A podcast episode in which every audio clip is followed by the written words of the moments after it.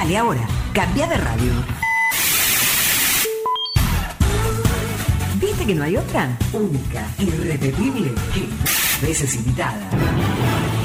Ya empieza, ya empieza el próximo programa.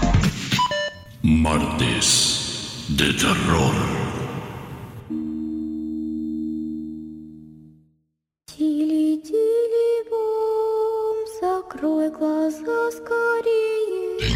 cuidado al pasar.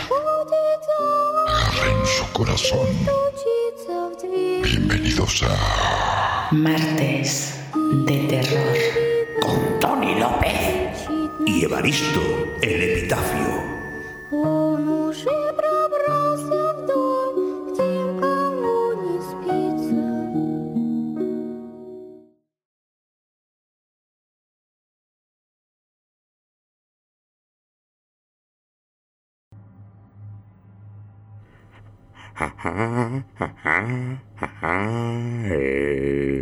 Todavía te duele, ¿verdad? No me extraña. Si es que no tienes conocimiento. ¡Ninguno! Menuda paliza te ha dado esa arpía amargada. En el fondo te lo tienes merecido.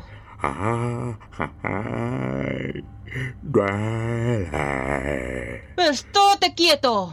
Anda. Déjame que te cure, que vamos a estar aquí todo el santo día. Esto...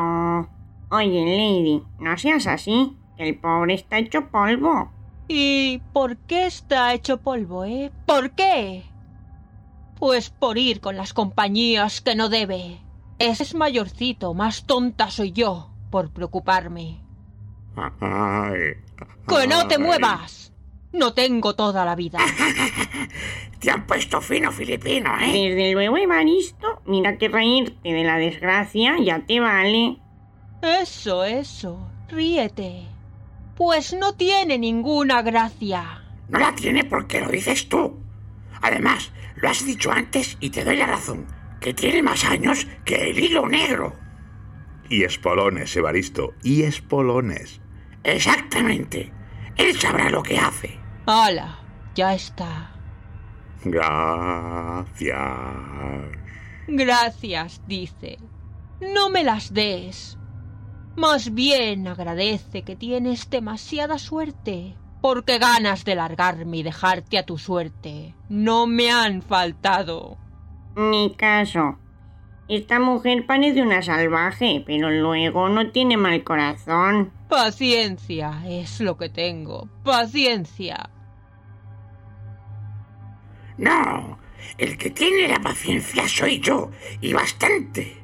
Menos mal que para algunas cosas tenéis talento, pero para pocas, ¿eh? Vaya, gracias. Otro que tal baila, pobre parsimonioso, convaleciente y encima tiene que aguantaros. Si yo estoy en la gloria. Menuda gloria, sí. Pues un poco más y te dejan como el hombre elefante. No había tanta diferencia. Y poco tacto, Evaristo. Desde luego, y poco tacto. No, no preguntéis quién es, que ya no hace falta suponerlo. Tienes diez segundos para irte de aquí si no quieres convertirte en carne picada. Inútil. Pero, ¿y quién se comería eso? Tranquilos, que el tiempo de don Notorio es más valioso que los diamantes. Malgastar algo tan magnánimo y valioso en ver vuestras caras es un insulto para la inteligencia de don Notorio. Pues entonces no sé qué estás esperando para largarte. No quiero hablar contigo, cetáceo amargado. Vamos, cantarín, que no tengo toda la noche. Ya voy. ¿Cómo que ya voy? Métete en tu vida y deja en paz a los demás, saco de manteca. Venga, Sinatra, arreando. Ya me levanto. Ya me levanto. Ay, ay, cómo duele. Tú no te vas a ninguna parte. Después del trabajo que me has dado y lo que me ha costado curarte. Pero... ¡Que no te vas! Aunque tenga que encerrarte con llave y atarte de pies y manos. Sí, sí, que se vaya, que se vaya. Pero Evaristo, ¿cómo se va a ir así? Toma, su vida es. No sé por qué os preocupáis tanto. ¡Desagradecido! Más te vale no meterte en líos porque a la próxima puedo prometerte que no voy a mover ni un solo dedo y te vas a llevar la paliza de tu vida. Venga, hombre, venga. Que el tiempo corre, jilguero, y don Notorio tiene cosas que hacer. Ya mismo voy. Ya me levanta. Pero si no puede ni caminar en condiciones. Pues yo no le voy a ayudar, desde luego. Pobrecillo. Deja de hacer el zángano y sal de una vez. Que voy, que ya llego. Venga, camina, así, un pasito detrás de otro, que tenemos mucho trabajo. ¿Qué estarán planeando esos? Pues cualquier cosa. Vete tú a saber.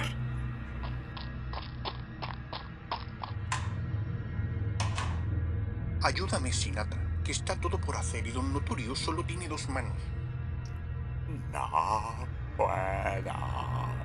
Me duele mucho. Entonces, ¿para qué te quiero aquí? Anda, vete con esos fracasados a alimentar tu ignorancia o ayuda a don Notorio y deja de ser un siembra patatas. Ya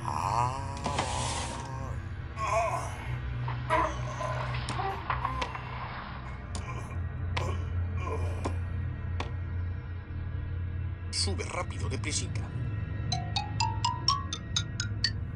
¿No os da miedo pensar en qué estarán tramando esos? A mí ninguno. Hombre, yo curiosidad pues sí tengo. Y yo reconozco que una poca también. Bueno, bueno, que ya bastante nos hemos entretenido. Hoy es martes y estamos aquí para contar historias. Cierto. Y yo, como siempre, vengo aquí con los deberes hechos. Menudo lince está hecho este. Pequeño. Pequeño pero grande, ¿eh? Bueno, dejad de entretener. ¿Qué nos has traído hoy, Trauma? Pues mira, ya el mes pasado oímos un poco del terror para adentrarnos en los caminos de la ciencia ficción, lo cual no está mal, porque de vez en cuando hay que renovarse. Eso es bueno. Muy bueno, de hecho. Claro. Y por eso, para continuar la línea que comenzamos el mes pasado con Ray Bradbury, he escogido otra de las grandes leyendas de la ciencia ficción, Isaac Asimov. Nacido en el año 1920 en Perovichi, República Federativa Soviética de Rusia, y licenciado en bioquímica en el año 1939 por la Universidad de Columbia, Asimov trabajó como investigador químico en los astilleros de la guerra estadounidense durante la Segunda Guerra Mundial. Pero sus logros continuaron, ya que en el año 1948 consiguió un doctorado en química y ya en el año 1979 fue nombrado profesor titular. Declarado abiertamente progresista y defensor del aprovechamiento de la energía nuclear, fue visto como un enemigo de la izquierda. Por supuesto, habló sobre este tema al igual que sobre el control de natalidad y otras muchas cuestiones en su obra, que bien puede diferenciarse en varios periodos. La etapa dedicada a la literatura de ciencia ficción terminó a finales de los años 50, aunque jamás dejó de publicar relatos de ciencia ficción. Tanto sus obras de ciencia ficción como de divulgación científica o histórica contenían tal cantidad de información que uno de sus amigos, el escritor Kurt Vonnegut, le preguntó qué se sentía sabiéndolo todo. Hablar de la carrera de Asimov daría para un programa interminable, ya que su influencia y su ingenio seguirán perdurando por la eternidad. Sin duda, el medio cinematográfico ha sido uno de los más influenciados con la representación de algunas de sus obras como El hombre bicentenario o Yo Robot. Pero no solo eso, sino que Asimov colaboró también como asesor científico en la serie Star Trek. Un interminable legado que ha logrado catapultar al padre de la robótica a la categoría de inmortal. Excelente síntesis de su biografía, Trauma. Y dime, ¿qué relato nos has traído hoy? Es la pregunta que estaba esperando. Se titula La sonrisa del cyborg. En este relato, Asimov nos habla de la humanización del desarrollo tecnológico. En el año 1960, Asimov afirmó lo siguiente. Los cyborgs no muestran emociones en casos como este, el que se presenta en el cuento, quiere decir no emociones obvias. Es necesario para los propósitos comerciales que los cyborgs escondan su poder, de modo que la cara de póker es una necesidad profesional para ellos. Y esto es todo lo que os voy a contar, ya que el resto lo harán nuestras almas condenadas. ¡Miau!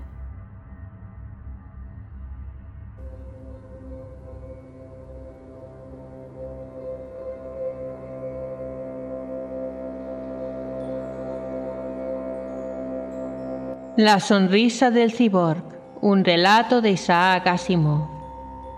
En las voces de Rafael Linden y Tony López.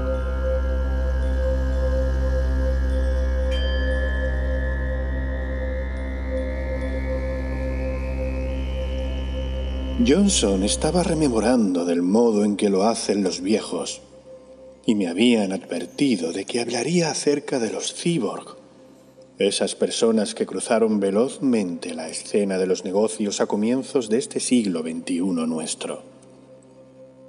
Aún así, había tomado una buena comida a su cargo y estaba listo para escuchar. Y, como sucedió, fue la primera palabra que salió de su boca. Los cyborg, Dijo, no estaban regulados en aquellos días. Hoy en día, su empleo es tan controlado que nadie puede obtener ningún beneficio de ellos. Pero hace un tiempo, uno de ellos hizo a esta compañía el negocio de 10 millones de dólares que ahora es.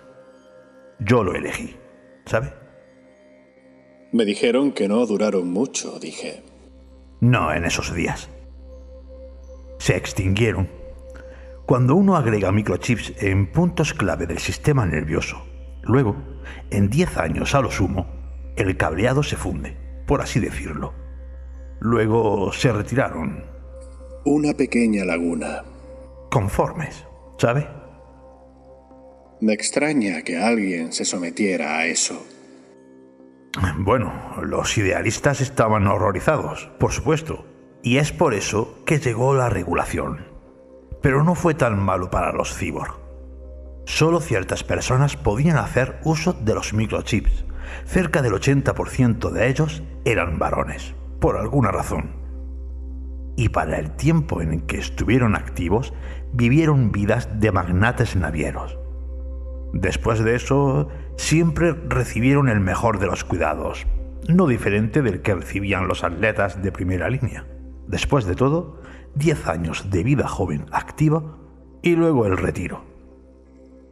Johnson sorbió de su trago. Un cyborg no regulado podía influenciar las emociones de otras personas, ¿sabe? Si estaban bien instalados los chips y tenían talento. Podían emitir juicios sobre la base de lo que percibían en otras mentes y podían reforzar algunos de los juicios que estaban haciendo los competidores o despertarlos para bien de la compañía local. No era injusto. Las otras compañías tenían a sus propios cyborg haciendo lo mismo. Suspiró. Ahora, ese tipo de cosas es ilegal. Es una pena. Escuché que esa ilegal colocación de chips sigue haciéndose, le dije confidente. Johnson gruñó. Sin comentario. Dijo, y lo dejé pasar. Pero incluso hace 30 años, Continuó. las cosas estaban todavía a la vista de todos. Nuestra compañía era solo un punto insignificante en la economía global. Pero habíamos localizado dos cyborg que deseaban trabajar para nosotros. ¿Dos? Nunca antes escuché eso. Johnson me miró ladinamente. Sí, nosotros lo arreglamos. No es ampliamente conocido en el mundo exterior, pero devino en un reclutamiento inteligente y eso era ligeramente, solo una pizca, ilegal. Incluso entonces. Por supuesto, no pudimos contratarlos a todos. Conseguir que dos cyborg trabajen juntos es imposible. Son como los grandes maestros de ajedrez, supongo. Póngalos en la misma habitación y automáticamente se desafiarán mutuamente. Competirían continuamente, cada uno intentando influir y confundir al otro. No se detendrían. Realmente no podrían y se fundirían el uno al otro en seis meses. Varias compañías lo averiguaron a gran costo cuando los cyborg entraron en operación. Puede imaginarlo, murmuré. De modo que, ya que no podíamos tener a los dos, y solo a uno, queríamos al más poderoso, obviamente.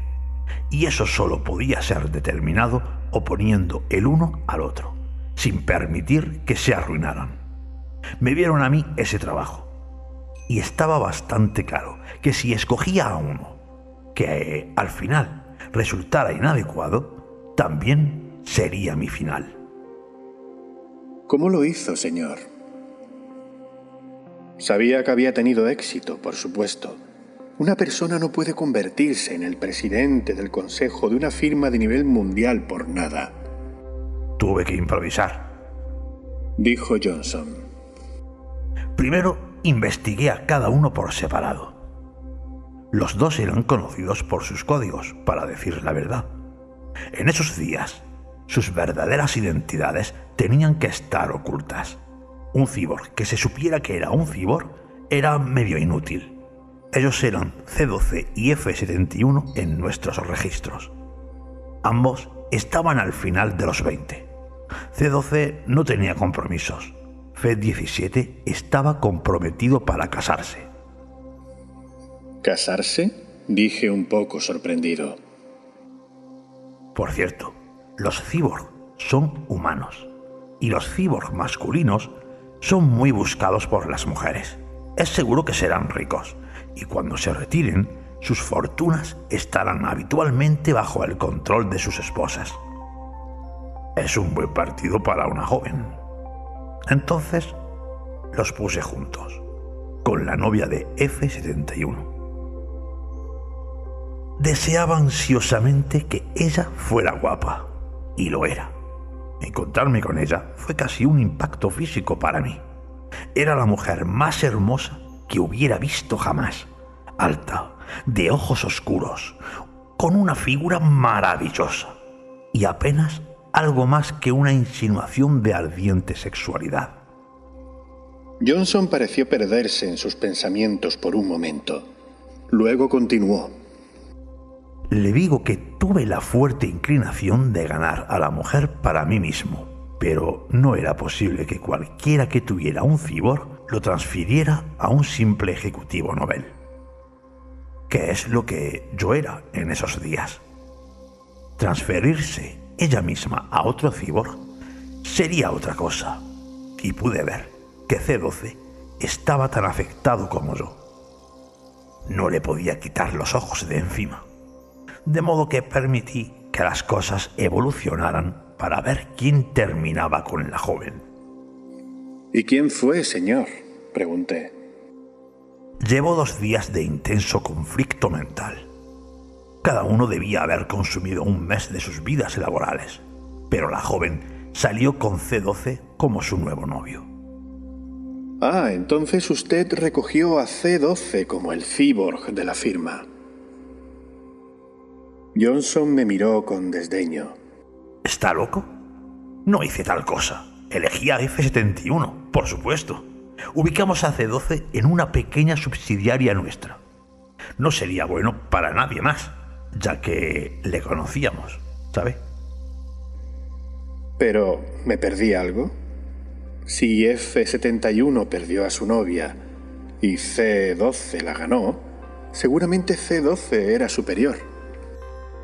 ¿Lo era? Los cyborg no muestran emociones en casos como este. No emociones obvias. Es necesario para los propósitos comerciales que los cyborg escondan su poder, de modo que la cara de póker es una necesidad profesional para ellos. Pero yo estaba observando muy de cerca. Mi propio trabajo estaba en riesgo.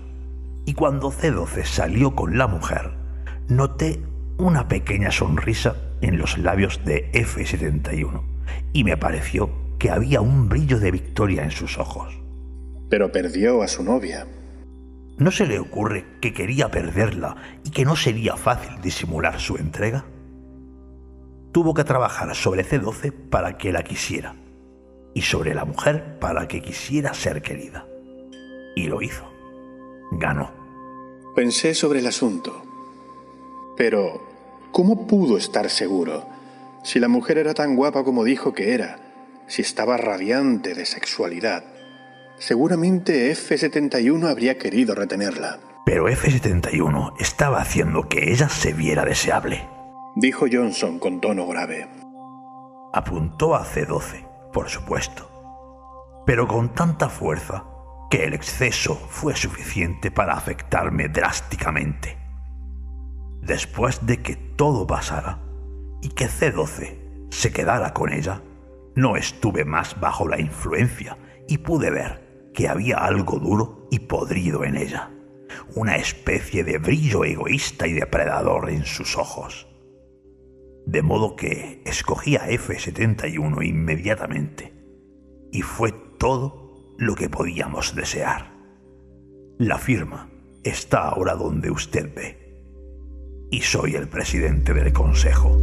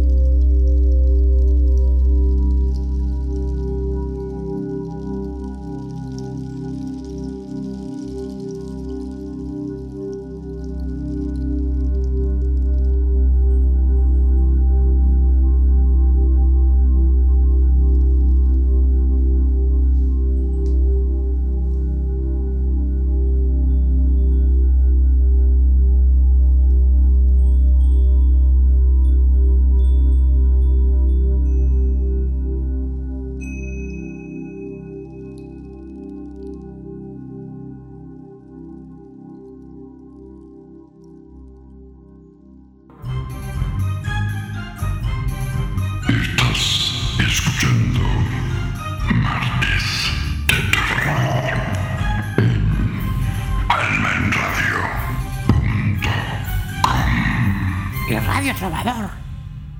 Muchas gracias, pequeño. Trauma. Sí, sí, sí. Así da gusto. A ver si espabilas, Sinatra, que no vales para nada. Haz lo que te digo. Pero, ¿qué están haciendo? Pues eso digo yo. Seguro que esto está bien así. Haz caso a Don Notorio, porque Don Notorio es mucho Don Notorio. Y si Don Notorio lo dice, se alcanza la perfección. Y es lo que todos queremos. Vete tú a saber la que están liando. Pues yo ya no sé si quiero saberlo. No te enteras, Cantarín, no te enteras. Anda, dame eso. Espera un poco, que ya lo tengo. Sí, claro. Cuéntale ese cuento a otro que tenga la inteligencia normal y no la de Don Notorio. Ay, mejor vamos a escuchar un tema musical, que esto es demasiado ridículo. Sí, sí, pequeñín, mejor, mejor.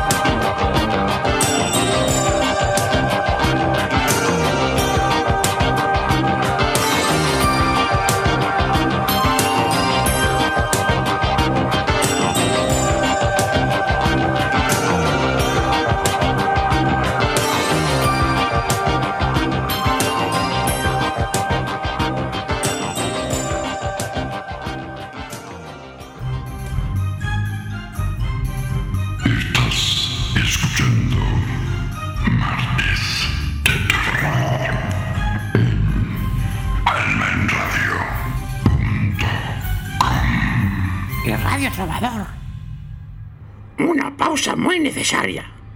Pues sí, pues sí. Bueno, pequeño. Trauma. ¿Y qué es lo que has preparado? Pues otro gran relato cargado de moraleja futurista. Se titula El mejor amigo de un muchacho. Este cuento, sin duda, es premonitorio, ya que el tema principal es la obsesión de las jóvenes generaciones por la tecnología, Algo tan en boga que asusta. Enorme verdad. Y profética. Pero mejor, mucho mejor, que escuchéis este relato y saquéis vuestras propias conclusiones. ¡Miau!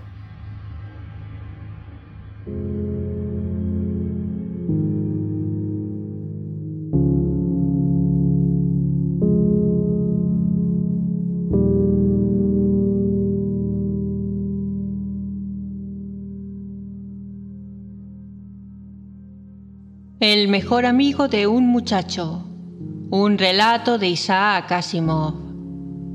En las voces de Tony López, Rafael Lindem, Rebeca Guijarro y Nieves Guijarro.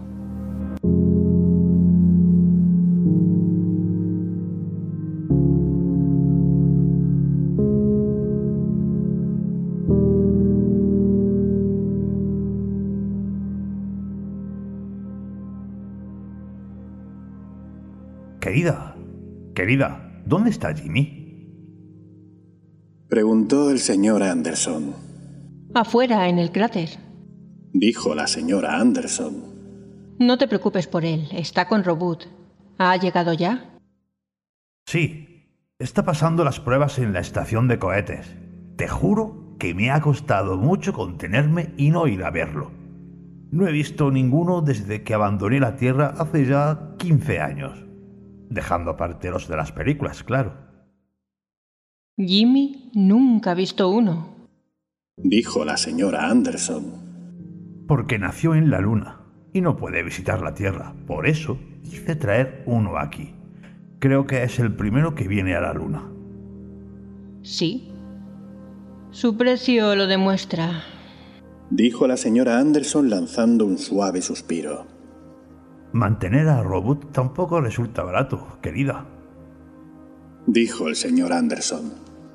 Jimmy estaba en el cráter, tal y como había dicho su madre.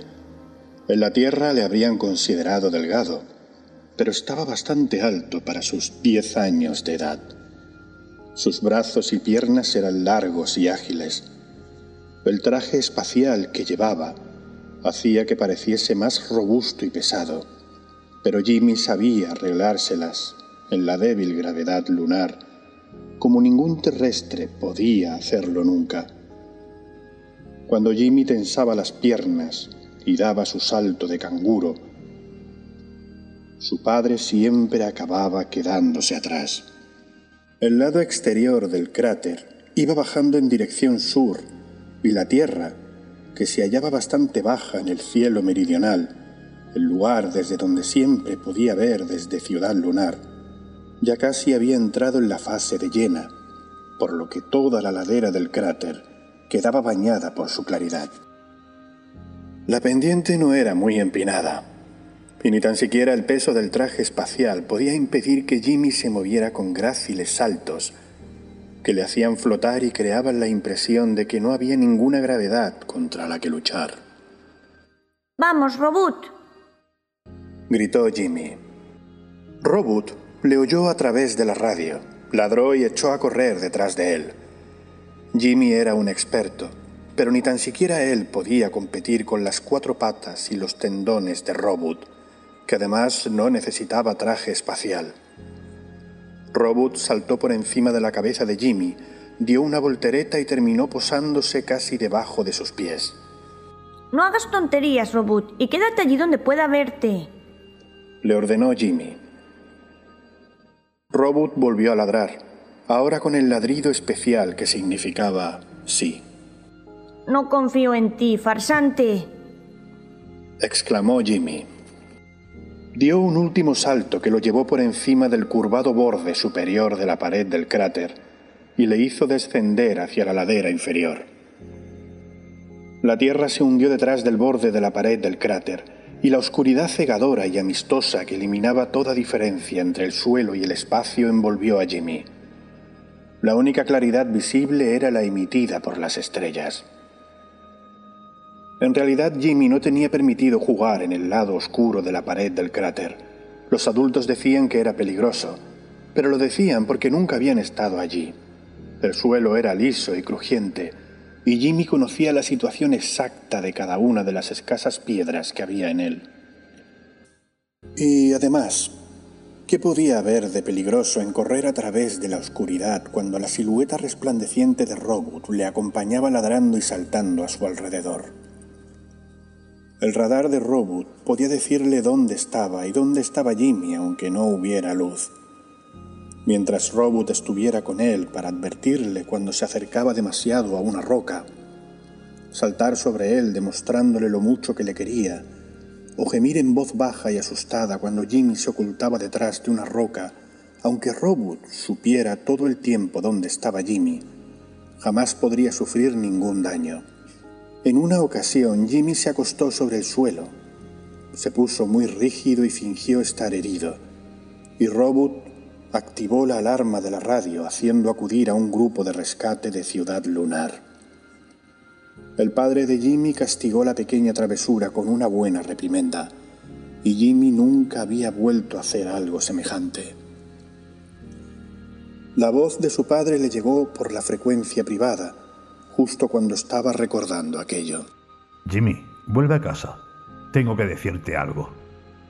Jimmy se había quitado el traje espacial y se había lavado concienzudamente después de entrar en casa. E incluso Robot había sido meticulosamente rociado, lo cual le encantaba. Robot estaba inmóvil sobre sus cuatro patas con su pequeño cuerpo de no más de 30 centímetros de longitud, estremeciéndose y lanzando algún que otro destello metálico, y su cabecita desprovista de boca con dos ojos enormes que parecían cuentas de cristal, y la diminuta protuberancia donde se hallaba alojado el cerebro, no dejó de lanzar débiles ladridos hasta que el señor Anderson abrió la boca. Tranquilo, Robot. Dijo el señor Anderson y sonrió. Bien, Jimmy, tenemos algo para ti. Ahora se encuentra en la estación de cohetes, pero mañana ya habrá pasado todas las pruebas y lo tendremos en casa. Creo que ya puedo decírtelo. ¿Algo de la Tierra, papi? Es un perro de la Tierra, hijo. Un perro de verdad. Un cachorro terrier escocés, para ser exactos. El primer perro de la Luna. Ya no necesitarás más a Robot. No podemos tenerlos a los dos, ¿sabes? Se lo regalaremos a algún niño.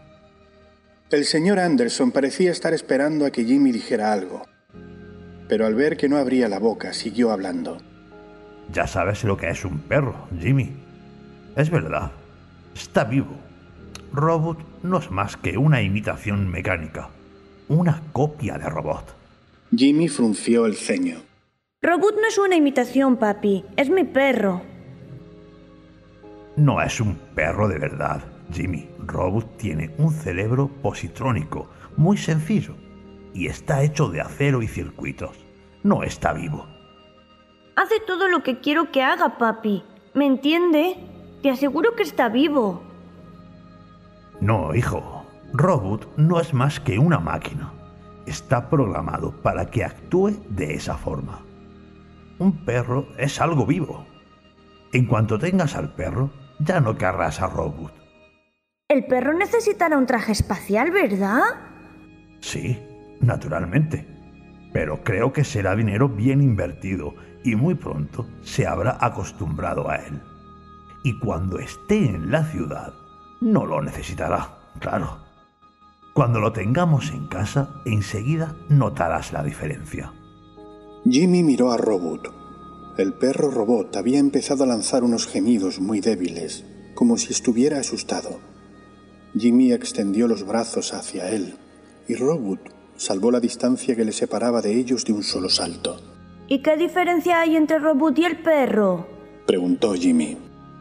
Es difícil de explicar, dijo el señor Anderson. Pero lo comprenderás en cuanto lo veas. El perro te querrá de verdad. Jimmy, Robot solo está programado para actuar como si te quisiera. ¿Entiendes? Pero papi, no sabemos qué hay dentro del perro ni cuáles son sus sentimientos. Puede que también finja. El señor Anderson frunció el ceño. Jimmy, te aseguro que en cuanto hayas experimentado el amor de una criatura viva, notarás la diferencia. Jimmy estrechó a Robot en sus brazos, El niño también tenía el ceño fruncido, y la expresión desesperada de su rostro indicaba que no estaba dispuesto a cambiar de opinión. Pero si los dos se portan igual conmigo, entonces tanto da que sea un perro de verdad o un perro robot. ¿Y lo que yo siento? Quiero a Robot, y eso es lo que importa. Y el pequeño robot, que nunca se había sentido abrazado con tanta fuerza en toda su existencia, lanzó una serie de ladridos estridentes, ladridos de pura felicidad.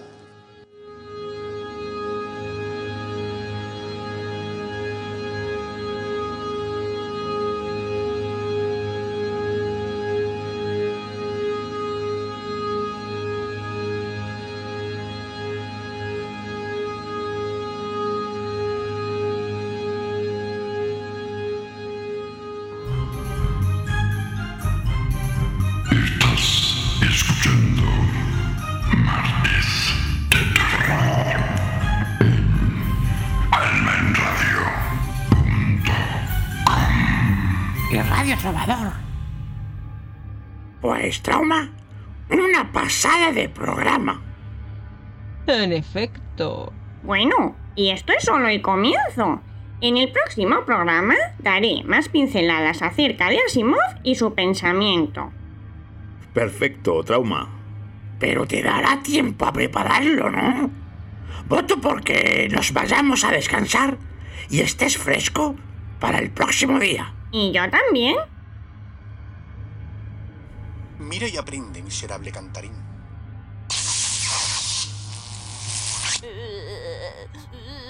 ¿Qué vamos a hacer?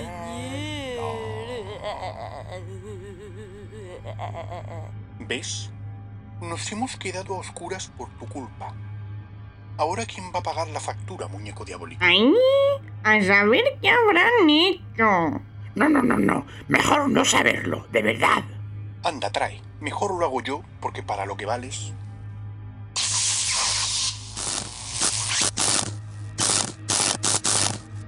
Pero, pero, pero, ¿qué están haciendo? Me cago en... Que nos han dejado sin luz. Que nos han dejado sin luz. Yo lo mato. Yo lo mato. ¿Dónde está mi garrota? ¿Dónde está mi garrota? Escuchadme, payasos. Ya veréis cuando os coja. Os voy a freír a garrotazos. Soy inútiles. No te tengo miedo, viejo cabrón y sinvergüenza. Pellejo deslustrado. Pues a mí sí me lo vas a tener. Te lo aseguro. No te enfades, primo. Tranquilízate, Baristo, tranquilízate. Tranquilizaos. Sí, sí. Mejor que se calmen los ánimos. Yo creo que visto lo visto, es el mejor momento para despedirnos. Pero no sin antes enviar un saludo a nuestros amigos de Editorial Aeternum, el grupo de Facebook Literart y Caosfera Libros. ¡Ay! Ahora sí podemos irnos. Anda, Tony. Vamos a que nos dé el aire un rato, que en esta casa se respira negatividad. Sí, claro, pero como vosotros no vais a pagar al electricista. Esto... hace falta pan. Sí, sí, urgentemente. Yo te acompaño.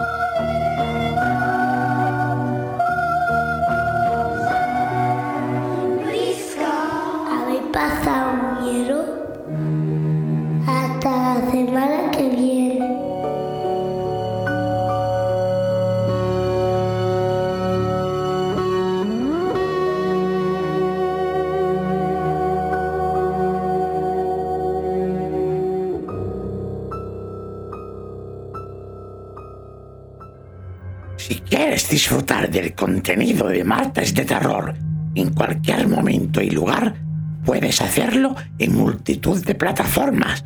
¿Verdad, mi querida Lady? Cierto, Evaristo. Spotify, Evox, Anchor, Breaker, Radio Republic, Google Podcasts y Pocket Cast. Así que elige tu favorita. Y por supuesto, cada martes en Alma en Radio y Radio Trovador.